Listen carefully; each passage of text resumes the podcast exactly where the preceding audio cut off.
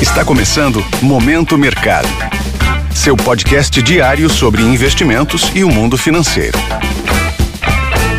Muito bom dia para você ligado no Momento Mercado. Eu sou o Felipe Médici e bora para mais um episódio desse podcast que te informa e te atualiza sobre o mercado financeiro. Hoje vou falar sobre o fechamento do dia 13 de outubro, quinta-feira.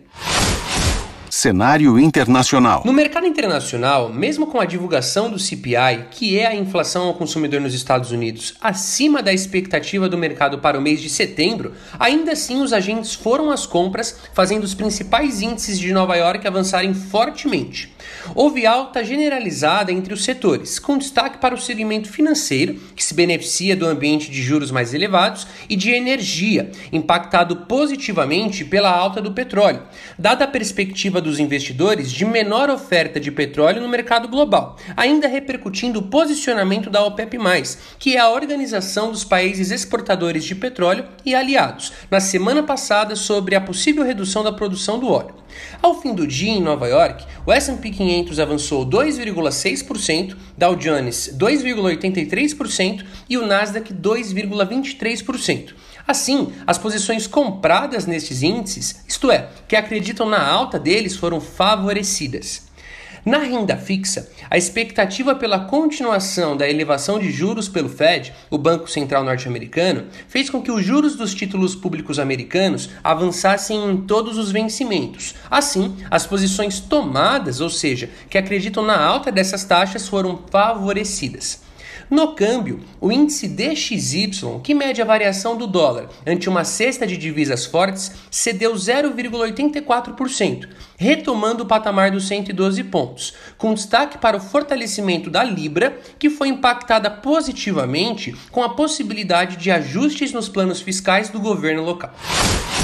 Cenário nacional. Por aqui, no câmbio, com a agenda esvaziada e a volta do feriado local, houve troca constante de sinais ao longo do pregão, com os agentes refletindo o ambiente externo. Porém, o dólar fechou o dia praticamente estável ante o real, com uma valorização tímida de 0,02%, sendo cotado a R$ 5,27. Na renda fixa, as taxas dos contratos de juros futuros fecharam perto dos ajustes anteriores, com viés de alta nos vencimentos intermediários e longos, com os agentes de olho no movimento de alta dos juros americanos em decorrência da inflação ao consumidor de setembro nos Estados Unidos acima do esperado. Desta forma, as posições tomadas em vértices intermediários e longos, isto é, que acreditam na alta dessas taxas, foram favorecidas. Na bolsa, mesmo com a alta forte do petróleo no mercado global, que influenciou positivamente os papéis da Petrobras, que avançaram significativamente ao redor de 3%, o índice Bovespa cedeu 0,46% ao nível dos 114.300 pontos. Os setores de bancos e siderurgia contribuíram negativamente, com algumas exceções para o resultado do índice. Assim, as posições compradas no Ibovespa, isto é, que acreditam na alta do índice, foram prejudicadas Pontos de atenção. Hoje teremos a divulgação dos dados do varejo nos Estados Unidos do mês de setembro, além da prévia de outubro da pesquisa da Universidade de Michigan sobre o sentimento do consumidor e as expectativas de inflação em 1 e 5 anos. Além disso, serão divulgados os balanços dos principais bancos norte-americanos.